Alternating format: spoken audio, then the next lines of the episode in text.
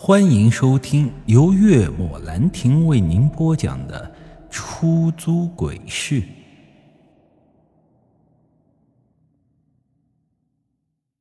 先前那只想弄死我不成，反倒被黑狼重伤，可是黑狼也因此差点一命呜呼了。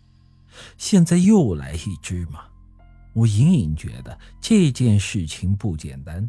根本就不单单是因为出租车的缘故，没道理开个出租车就引来这些个凶神恶煞、置人于死地的家伙吧？难道仅仅只是借出租车杀人不成？我觉得事情不仅仅是这样。如果白龙洞公墓那只七煞阴灵是用出租车才一直想要我的命。这个我倒想得通，但后面的红色嫁衣，没道理也是这个原因吧？呃，会不会是因为基因鬼油的原因？我看向江明问道。只见他摇了摇头，嗯，不是，这基因鬼油是极阴之地的怨气和阴气经过长期积累形成的，跟他呀并没有太大的关系。那会不会是车的缘故？嗯，也不是。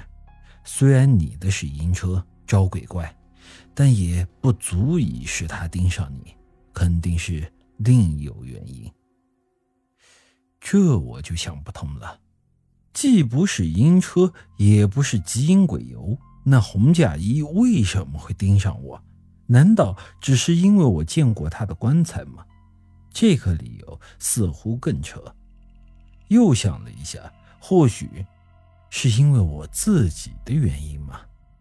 毕竟林德贵想在我体内养鬼，老太婆无缘无故的帮我，这些，肯定都是有原因的。正沉思着，江明开口说道：“先走吧，这地方危险，不宜久留。”我点了点头，问他要怎么做。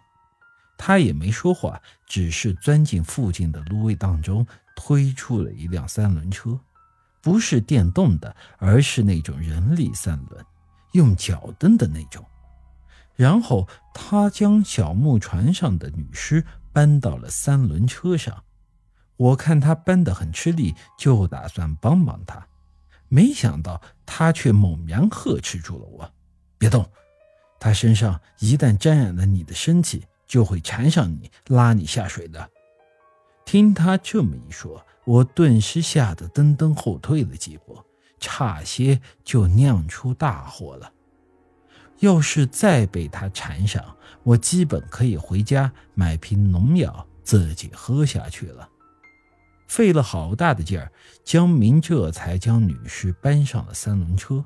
他看向我说道：“让黑狼走在前面。”我点了点头，拍拍黑狼的头：“黑狼，前面带路。”黑狼伸出舌头舔了舔我的手，然后就走到了三轮车的前面，等着我发号施令。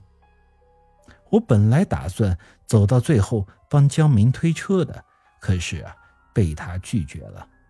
他跟我说，让我走在黑狼的后面，他骑车跟在我的身后。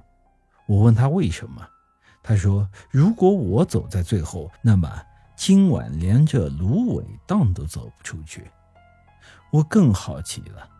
江明解释说：“啊，因为我的命格最轻，领头会迷路，这压尾压不住。”我这才恍然大悟啊，这些事情的讲究真不是一般的多。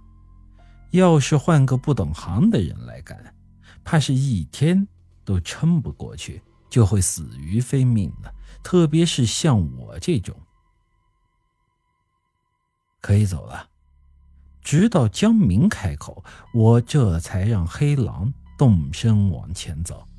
他跟我说：“听他的指挥，让走哪就走哪，路上不管看到什么都不要理会，否则的话，那么……”我们今晚全都得留在这里。本集已经播讲完毕，欢迎您的继续收听。